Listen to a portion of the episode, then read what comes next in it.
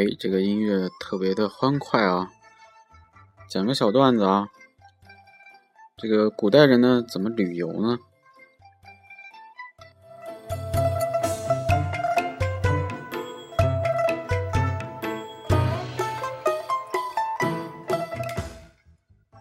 这个旅游呢，主要是有钱人的活动，平民百姓呢只能踏个青，赶个庙会。参加个婚礼就不错了。那古时候呢，旅行家呢一般都是以学术考察旅行为主，啊，都是在这个嗯古代的，呃，包括现在也是啊，叫什么读万卷书，行万里路这样的思想影响下进行的。那么西周呢，有一种叫船啊符船的东西，符就是符号的符，船。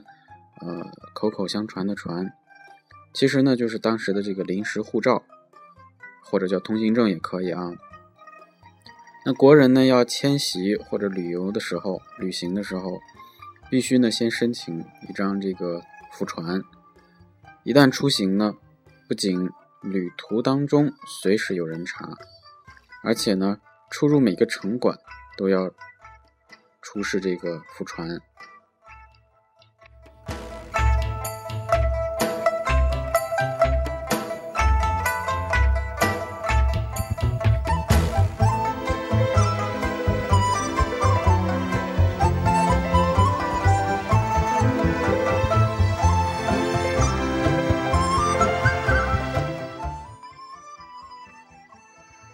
那么最早的旅游攻略是什么呢？其实大家都特别的熟悉，但我觉得也挺陌生的啊，因为我们光知道名字，不知道里边讲了什么。就是我们呃学校里也讲过，但是我们就是没看过的《山海经》。